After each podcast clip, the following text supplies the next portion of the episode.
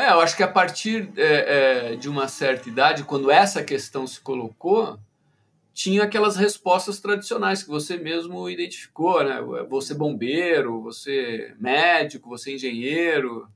É, é, então não pensava muito nisso, a, é, a, não ser dando essas respostas mais tradicionais. Claro, jogador de futebol, é, essas coisas que a, a, quando você é criança você imagina, né? astronauta, eu lembro dessas.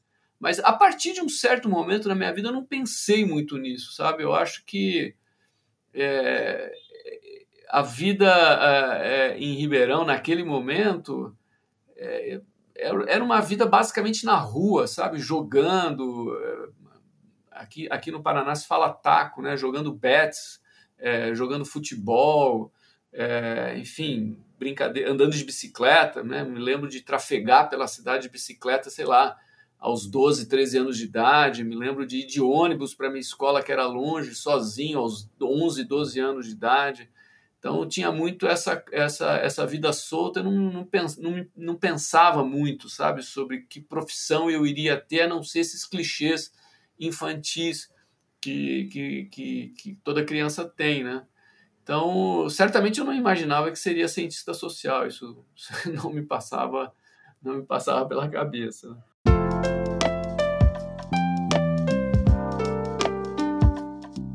Esse que você acabou de ouvir é Renato Monsef Pericinoto, mestre em ciência política e doutor em ciências sociais, ambos os títulos pela Unicamp, e professor nos cursos de graduação e pós-graduação em ciência política. Sua trajetória acadêmica passa por diversos eventos, muitos deles obras do acaso, mas também de muitos interesses e gostos pessoais. A ciência política, como ele mesmo diz, é muito diferente do fazer política. No episódio de hoje, o professor Renato vai contar alguns detalhes sobre as diferenças entre essas duas áreas, entre discutir política no bar e na universidade, e entre gostar de futebol e ser corintiano. Eu sou Jamile da Silveira e este podcast é uma produção da Agência Escola UFPR. Bom, como o próprio Renato já antecipou, ser um cientista político não era um sonho de criança. Foi uma ideia que foi construída aos poucos e através de uma série de acasos e influências indiretas do seu pai. Na verdade, tem muito de improviso aí, né? É, e tem algumas coisas que eu acho que, que, que, que tem um peso explicativo, mas também tem muita coisa de improviso. Eu acho que eu, o meu interesse por questões sociais, políticas, começa assim de forma muito, muito superficial, é, por meio, acho que da influência do meu pai. Meu pai falava é, muito sobre né, a época do golpe, ele gostava muito de história da Revolução Russa, e fazia comentários aqui e ali é, é, sobre processos históricos, sobre eleições no Brasil. E isso, de alguma forma, acho que entrou na minha cabeça e, e à medida em que eu fui me aproximando do, do da época do vestibular, ali no, no, no antigo segundo colegial, terceiro colegial, né? É, eu, a gente vivia uma época, eu entrei, na, eu entrei na universidade em 83, né? Então, 82, eu estava fazendo cursinho, terceiro colegial, chamado terceirão. E era quase ali o fim da ditadura militar, então a discussão sobre política era uma discussão muito recorrente. O PT tinha acabado de nascer, né? Final dos anos 70. Então, o, o primeiro partido de esquerda de massa mesmo do Brasil, né? Assim, um pé muito forte no movimento operário, então é, é, então você tinha ali uma grande novidade política com um momento crítico né, de, de deterioração da ditadura militar, a possibilidade de vir a democracia, essas coisas, enfim. E claro que esse contexto todo me contaminou, me interessava, né, essas discussões, e como muita, muita, muita gente faz, eu prestei o curso de Ciências Sociais influenciado por, esse, por esses interesses é, da conjuntura, por, essas, por, essa, por esse impacto da conjuntura, ingenuamente acreditando que seria um curso em que eu iria ficar discutindo política como eu discutia política em bares com, com os meus amigos adolescentes, né, tomando cerveja, etc. Não tinha muita ideia, na verdade tinha muito pouca ideia do que, que era ciências sociais.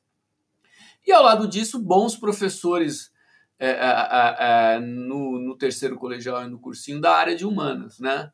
Então acho que se você conjuga aí contexto, assim, a influência do meu pai, o contexto histórico político, bons professores na área e uma certa aversão a, a, a áreas mais exatas, né?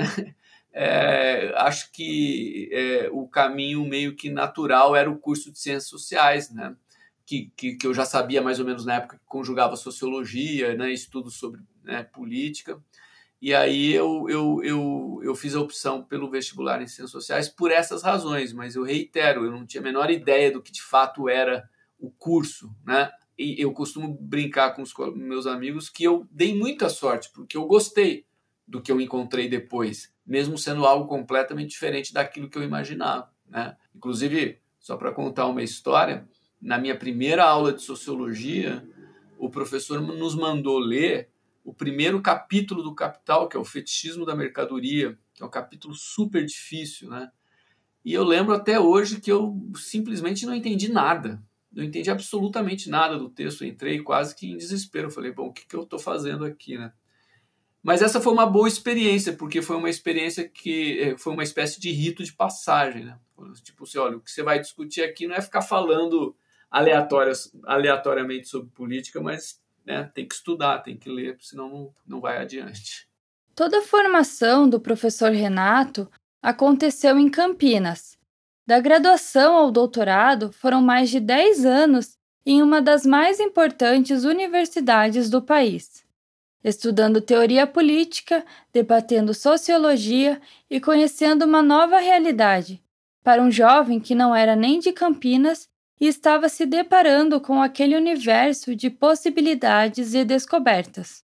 Não, eu sou de Ribeirão Preto, que é uma cidade a uns 300 quilômetros, 200 e poucos quilômetros de Campinas. E em Ribeirão Preto eu tinha uma vida, enfim, de, de, menino do interior de São Paulo, né? Muito na rua, né? Uma adolescência bastante, assim, digamos, desregrada. Nunca fui muito estudioso, esse tipo de coisa. É, e quando eu cheguei em Campinas, bom, o que é que eu encontrei? Do ponto de vista do curso, Imagina lá, eu chegando lá com o espírito de discutir política, encontro o primeiro capítulo do Capital, ou tem que ler O Príncipe do Maquiavel, um texto escrito no século é, no século XVI, enfim, algo completamente distinto daquilo que eu, que eu imaginava. Mas, como eu disse, dei sorte, eu gostei. Acho que é, uma das coisas que essas experiências me ensinaram é o prazer de você passar por textos que a princípio representam uma, um desafio muito grande de entendimento. Você chegar no final do texto e falar, bom, eu acho que eu entendi razoavelmente bem isso. Né? Isso, por incrível que pareça, gera um certo tipo de prazer intelectual importante. E na Unicamp, propriamente dito, o que, que eu encontrei? Eu encontrei um ambiente muito mais, digamos, cosmopolita do que o meu em Ribeirão Preto, né? que era no interior, etc. Então, gente que tinha um estilo de vida muito diferente do meu. Eu lembro que a primeira aula que eu tive de história na Unicamp, eu entrei na sala de aula e tinha um rapaz com o cabelo até as costas assistindo a aula sem camisa, né? Eu achei aquilo bizarro, o cara assistindo a aula sem camisa e falando palavrão, com, sim, não xingando o professor, evidentemente, mas falando palavrão na fala com o professor, sabe? Então isso para mim foi um choque assim de é, é, também foi um certo rito de passagem assim, falou bom re, realmente saí da casa da minha mãe né e estou em tô num lugar completamente diferente. E isso também foi uma coisa muito importante para mim, né, de, de, de vivenciar um, um, ambiente que eu não dominava os códigos de convivência, era muito diferente da, da, da cidade onde eu vinha e foi positivo, porque você também aprende a administrar a vida, né? Morando sozinho em função disso. E a partir deste ponto, o Renato foi se descobrindo como pesquisador. Mas, como ele mesmo comentou, sua trajetória é o resultado de uma soma de improvisos. e seguir na carreira acadêmica foi um desses, que não estava nos seus planos iniciais ao entrar na Unicamp. Não, não pensava. Então, quando eu falei que tem muito de improviso, esse é um dos improvisos, né? O primeiro improviso, é, é, o primeiro acaso é, é pensar que é uma coisa e na verdade é outra e ter a sorte de ter gostado, né? O segundo acaso é esse. Eu, quando entrei, e aí vai a influência da minha mãe, né? não, não do meu pai, quando eu entrei, eu tinha a, a, a intenção de ser professor de segundo grau. Então, a minha ideia era me formar na graduação e começar a dar aula em, em, em, em segundo grau. Que é que me fez desistir disso? Duas coisas. Primeiro, os cursos de licenciatura e as disciplinas de, de, licenciatura que eram dadas pelo departamento de pedagogia, por professoras de pedagogia, eram disciplinas, não estou querendo generalizar, mas as que eu frequentei eram, eram chatésimas, chatésimas, era um negócio que beirava o insuportável, entendeu? O, o segundo elemento foi que, num determinado momento, eu tive que fazer estágio docente numa escola pública. E, e aí eu vi, não, não, não, não com toda clareza, pelo menos intuitivamente, que o, a tarefa era muito pesada, sabe? E aí, a partir de determinado momento, eu falei: acho que eu vou fazer um mestrado, em vez de parar aqui e, e, e dar aula né, no segundo grau. Eu acho que essa decisão, na verdade, me alongando um pouco, foi quando eu recebi a bolsa de iniciação científica. Esse é um ponto interessante, porque o primeiro e segundo ano em Campinas, eu continuei a minha vida de adolescente de Ribeirão Preto. Para você ter uma ideia, eu cheguei em Campinas, eu não tinha aula às sextas-feiras. Então o meu, o meu, o meu final de semana era sexta, sábado, domingo inteiros. Pô, então, pô, é festa para lá, festa para cá. Ribeirão era razoavelmente perto, voltava com frequência para Ribeirão. Então, durante esses dois anos eu não fiz absolutamente nada, né? Era só em festa, enfim. É... E, e a partir do início do terceiro ano que eu comecei a me ligar, bom, daqui dois anos eu me formo, vai né, ter que começar a fazer alguma coisa e eu me interessei por um determinado assunto de pesquisa, fui falar com o professor e ganhei bolsa de iniciação científica. Então, nos, nos, dois últimos anos de graduação, eu tive bolsa de iniciação científica da FAPESP, que inclusive era uma, é uma entidade de financiamento né, de, de, de, de pesquisa lá em São Paulo e, e, que era bastante exigente nos relatórios de iniciação científica, sabe? Tinha que fazer relatórios longos, justificando, argumentando. E isso aumentou ainda mais o meu gosto pela coisa, né? Então, acho que a combinação desses fatores me levou a, a, a optar pela pela trajetória acadêmica no final da graduação. A política faz parte das nossas vidas em todos os sentidos. Tudo que nós fazemos ou deixamos de fazer é, de alguma maneira, uma decisão política. As histórias que nós lemos, as coisas que compramos e, naturalmente, as discussões que nós temos. Então, o que caracteriza um cientista político? ou de que maneira as discussões acadêmicas se afastam das conversas do dia a dia. Questionamos o professor Renato sobre isso. Ouve só a resposta dele. As diferenças são gigantescas. Né? É, primeiro, que quando você discute política ou até mesmo faz política, você é fortemente impulsionado por uma dimensão afetiva, eu acho. Né? Você tem uma ideia do que seja boa sociedade, você tem as suas paixões políticas, você tem as suas aversões políticas, e, e aí, seja à direita, à esquerda, no centro, quer dizer, as pessoas se engajam na, na, na atividade política é, é, muito mais é, pensando em, em, discutir, em debater, em enfrentar quando você está no nível da conversa do bar, por exemplo, ou em fazer coisas, né? É, se você de fato se candidata, se você é um político, né? um, um jovem que de alguma forma de, decide fazer política. Então, é, é, é esse é um universo é, da realização, da atividade prática, né? movida por ideais, movida por, por, por desejos, por afetos, por ódios, né? E, e isso é característico de qualquer um, mesmo quando um, um, sujeito se torna um acadêmico, um cientista político, ele até pode trazer os seus dados, as suas informações para uma discussão política mais embasada, mas ainda assim essa discussão política, se ela não for feita nos muros da academia, se ela for feita na rua, no enfrentamento político, ela vai, tá, vai estar permeada por emoções, por sensações, né? Então, eu acho que isso é, é uma característica que distancia muito é, é, a academia do, do mundo prático da política, e é bom que, em grande medida, seja assim, né? porque quando você vai fazer uma pesquisa científica que tenha como objeto um problema da política, seja ele qual for, uma instituição que você queira estudar como funciona, um processo eleitoral, é uma política pública, você, evidentemente, tem que preservar a singularidade do discurso científico. Né? Porque se você é, faz aquilo que você faria na mesa do bar, não tem sentido ter uma universidade para treinar pessoas para fazer uma atividade científica. Né?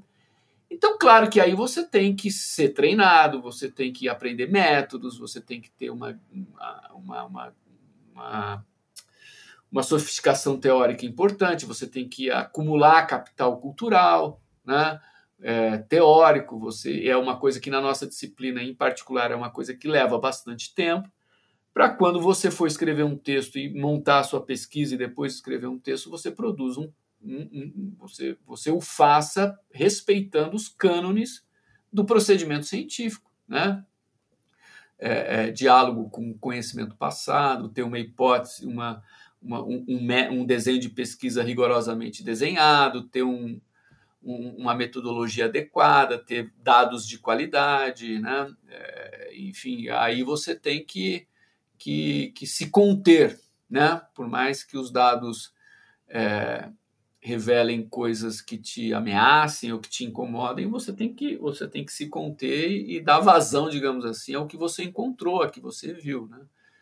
Então, acho que são mundos muito diferentes, o que não quer dizer que vários dos objetos que os cientistas políticos se colocam não sejam sugeridos pelas suas paixões.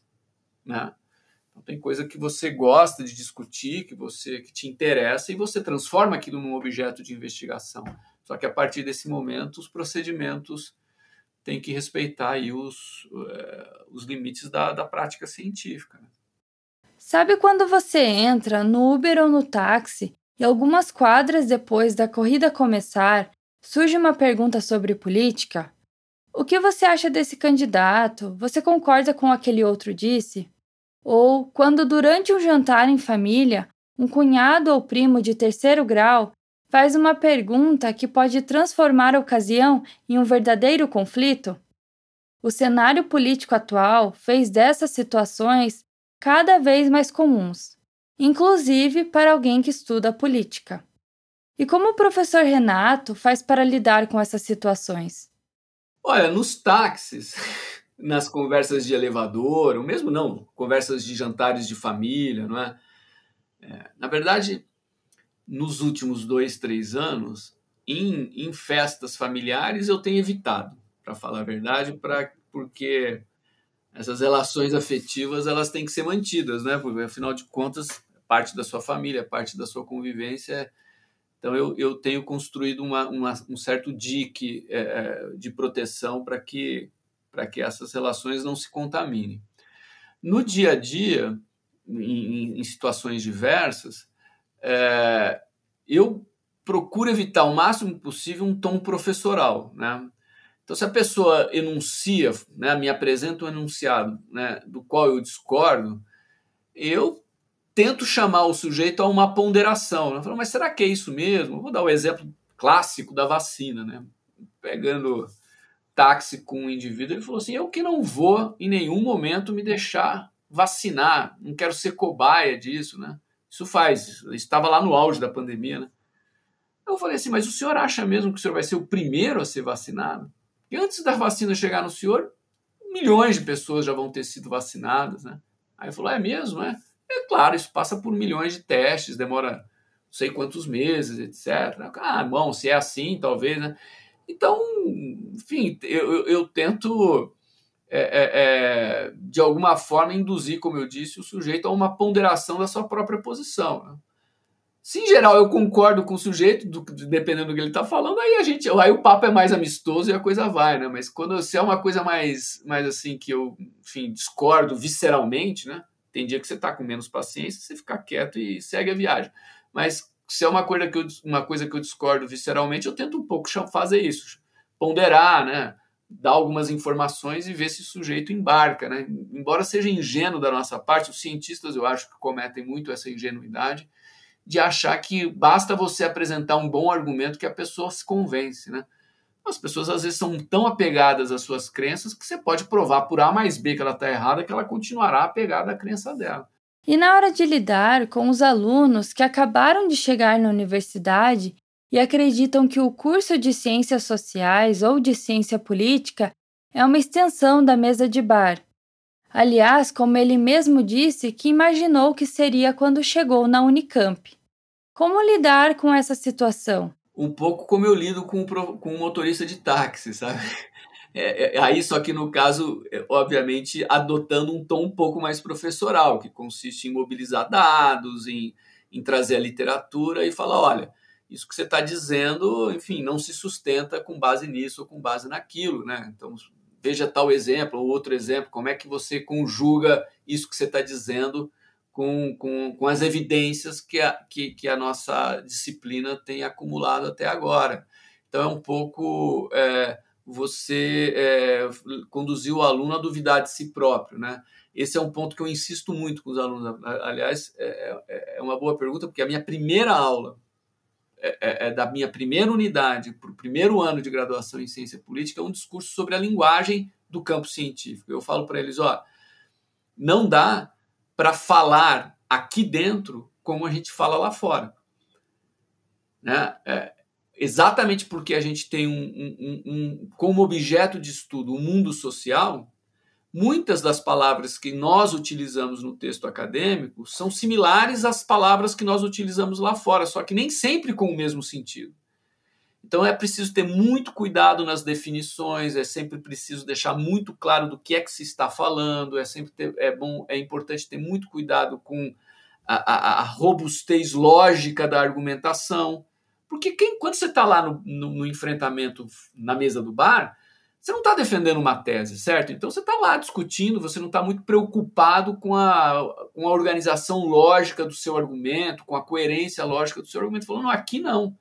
Aqui você tem que se preocupar com a coerência lógica do seu argumento, se os termos estão bem definidos, se, se, se você tem evidências sobre o que você está falando, né? Então, é, é, é, isso eu falo já na primeira aula, né? É, para resguardar um pouco a singularidade do nosso discurso né? voltando àquela, àquela conversa inicial. Então, isso vai, eu acho que é um bom treinamento para eles começarem a perceber que eles estão em outro terreno, em outra instituição. Eles não podem falar do mesmo jeito que eles falam em qualquer lugar.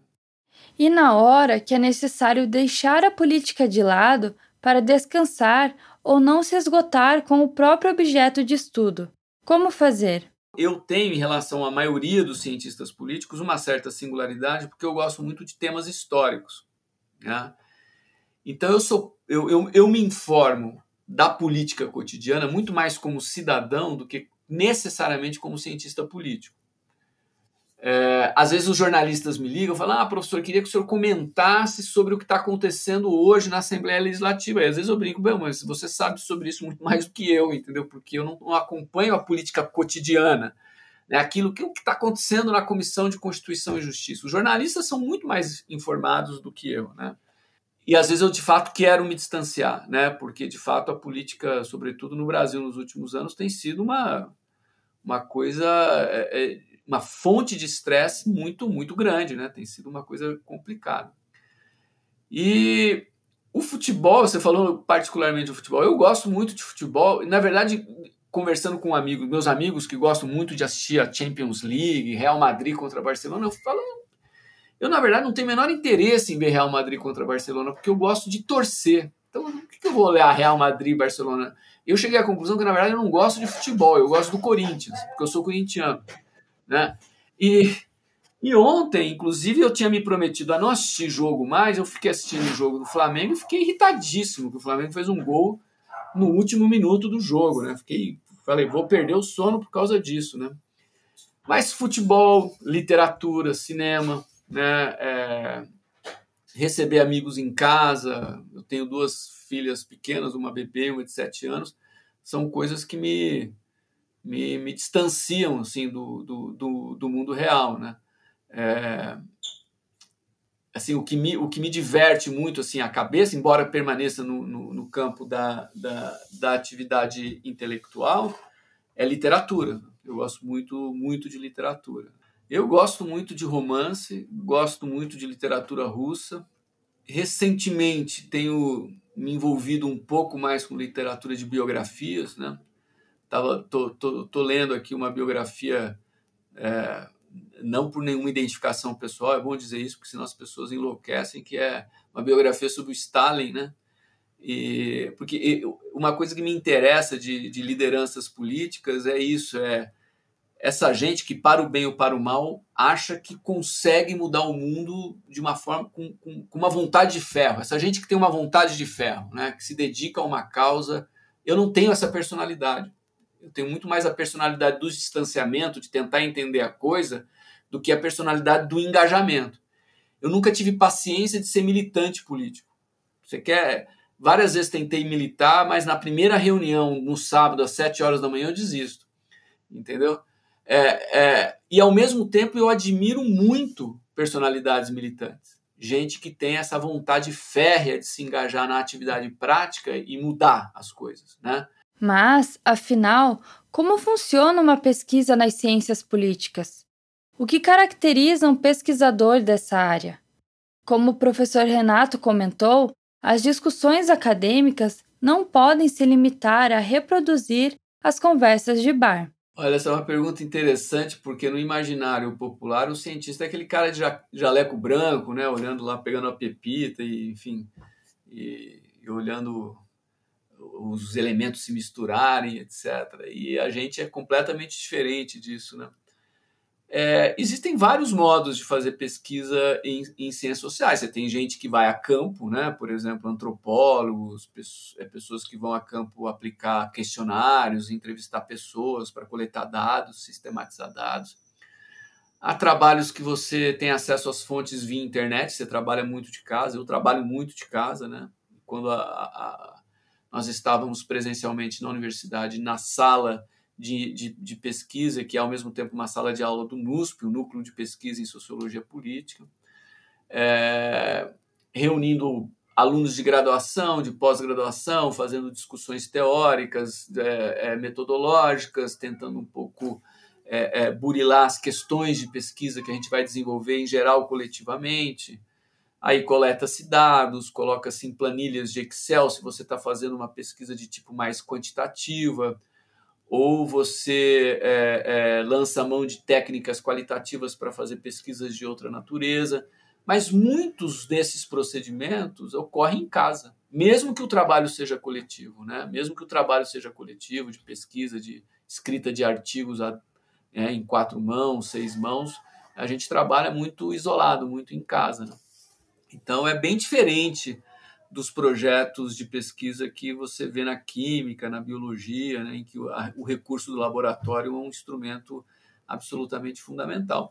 Nos episódios do Fala Cientista Perfil, nós temos o costume de nos referir aos convidados, às convidadas, como professor ou professora, embora todos sejam também pesquisadores. Sem querer diminuir uma atuação em relação à outra, um dos motivos disso é justamente a importância que eles e elas tiveram na formação de outros profissionais e futuros pesquisadores. Este é o nosso último episódio da série Perfil em 2021 e nós gostaríamos de encerrar com uma fala do professor Renato que tem a ver com isso. É, às vezes a gente tende a falar demais da atividade de pesquisa, da atividade científica e dos seus dos seus, das suas exigências e fala menos da atividade de professor. E no fundo, no fundo, parte significativa da nossa atividade é, é, é a atividade de professor, que, que é fortemente enriquecida pela, pela sua atividade de pesquisa. É, mas por que, que eu estou querendo falar dos professores? Porque algumas das minhas principais decisões de carreira por exemplo, escolher ciência política, por exemplo, escolher carreira acadêmica, tem a ver com o fato de eu ter tido bons professores nessas áreas. Né? Professores que pode parecer uma, uma excrescência falar isso, mas professores que davam aula, né? professores que entravam na sala de aula, tinham um programa, a aula tinha um começo, tinha um meio, tinha um fim e era conectada com a aula seguinte. Né? De modo que você conseguia receber daquele professor um conjunto de informações com as quais você conseguia fazer algo a partir daquilo. Né? Você começava a entender o terreno. Por exemplo, na graduação eu tive professores que eram muito competentes do ponto de vista científico e que chegavam na sala de aula e diziam assim: bom, digam o que vocês acham do texto do Levi-Strauss. Você é um aluno de graduação, está lendo o maior antropólogo é, do mundo é, é, pela primeira vez. E o que, que, você tem a dizer sobre o Levi-Strauss? Nada, né? Quem tem que me dizer algo sobre o Levi-Strauss é o senhor. Mas é, é, eu tive um professor que foi meu orientador na Unicamp na graduação até o doutorado, que é o professor Décio Sais, e ele tinha esse espírito é, de professor, de falar e ensinar é, é, as coisas, né? E, e, ele foi uma inspiração para mim no sentido de que eu tinha que cumprir a minha função também como professor, né? sabe, dar aula, não lidar é, com as questões dos alunos de forma arrogante e de forma a intimidá-los, né? é, deixá-los o mais à vontade possível para que os alunos é, se sintam instigados a perguntar e a, e a entrar nessa, digamos assim, é, pode ser um clichê, essa aventura intelectual que é um curso de humanas. Né? que é, é, você descobrir o prazer de, de entrar em contato com ideias complexas, com textos complicados e, e, e, e debatê-los. Né? Eu acho que esse meu professor é, foi importante né, nessa, nessa, nessa minha trajetória. E eu falo muito para os alunos isso, olha, é, eu conto aquela história do fetismo da mercadoria. Eu estou aqui há 30 anos é, é, então eu, eu, eu, não adianta vocês olharem para mim como se eu estivesse começando a minha trajetória e começarem a se sentir ansiosos. Porque quando eu estava na posição de vocês, eu também passei por uma experiência em que eu achei que eu de fato não estava entendendo absolutamente nada do que eu estava lendo. Então, se eu sei alguma coisa, hoje eu tenho 30 anos nas costas de atividade acadêmica. Né? Então, não há nenhuma excepcionalidade no meu caso. O que há é a experiência acumulada de atividade profissional. Então, um pouco eu acho que eu trouxe isso dessa experiência com o meu professor. Né?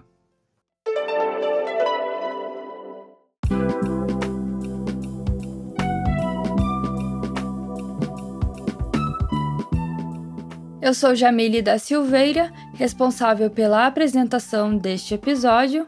A produção é de Robson Samulak, bolsista de pós-graduação em comunicação da UFPR a edição e a identidade musical são de Angelo Biasi, aluno do curso de música na UFPR.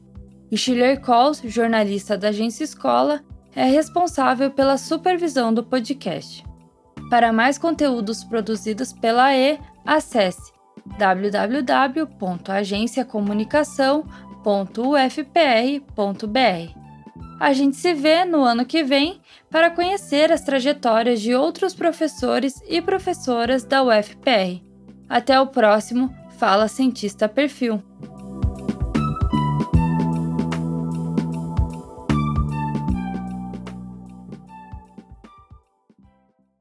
Agência Escola UFPR. Inspire Ciência. AE